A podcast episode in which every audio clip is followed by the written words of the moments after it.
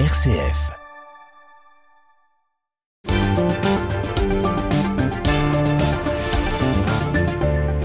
Et en ce mardi, c'est Raphaël Delacroix que nous retrouvons pour euh, sa carte blanche. Bonsoir Raphaël. Bonsoir Thomas.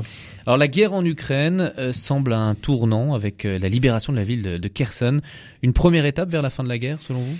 Eh bien Thomas, je ne crois pas. Alors je ne suis pas chercheur à l'IFRI hein, ni colonel en retraite, mais je m'étonne quand même de la lecture souvent simpliste que nos médias font de ce conflit. On avait l'impression qu'un mois après l'invasion de l'Ukraine, la Russie avait perdu la guerre, mise sous pression économique et face à une coalition hors norme qui a injecté des milliards d'euros pour aider l'Ukraine, on a pensé que la Russie était en train de fléchir. Et récemment, la libération de Kherson serait la première étape qui devrait mener l'Ukraine jusqu'à la récupération de la Crimée. Certains journaux envisagent une victoire imminente de l'Ukraine.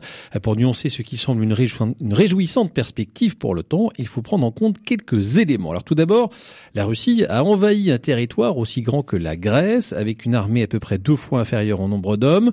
La tenue d'une ligne de front aussi vaste est indiscutablement un exploit militaire. On peut penser que l'abandon de Kherson est à coup sûr une bonne nouvelle pour les Ukrainiens, mais alors qu'ils sont à leur huitième mobilisation, le coût humain aura été énorme.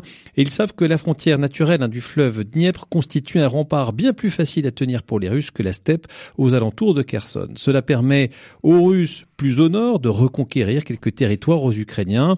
Ainsi, avec la mobilisation de 320 000 hommes qui sont en cours de déploiement sur le front, la Russie ne manifeste pas son intention de lever le camp, mais stabilise sa ligne de front.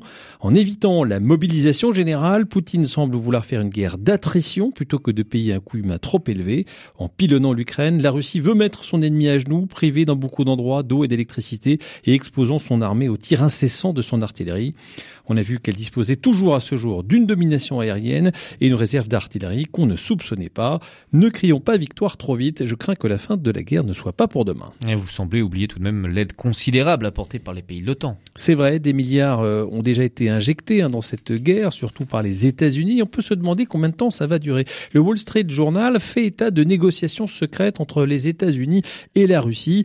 Les Américains seraient-ils en train de lâcher Zelensky? L'avenir nous le dira. En tout cas, si l'Union européenne a payé le prix fort de son soutien à l'Ukraine, les États-Unis ont vu remonter de façon inespérée le cours du gaz de schiste dont ils sont d'importants producteurs. Et on se demande toujours d'ailleurs hein, qui a saboté le gazoduc Nord Stream à qui profite le crime. Pas à la Russie qui exporte par ce biais son gaz, il suffirait pour eux de fermer les vannes pour arrêter les livraisons.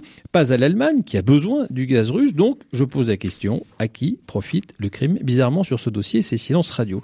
Alors on a souvent tort hein, de sous-estimer son ennemi, la prise de Kherson est une victoire, elle a coûté très cher, hein, de l'aveu même du président ukrainien.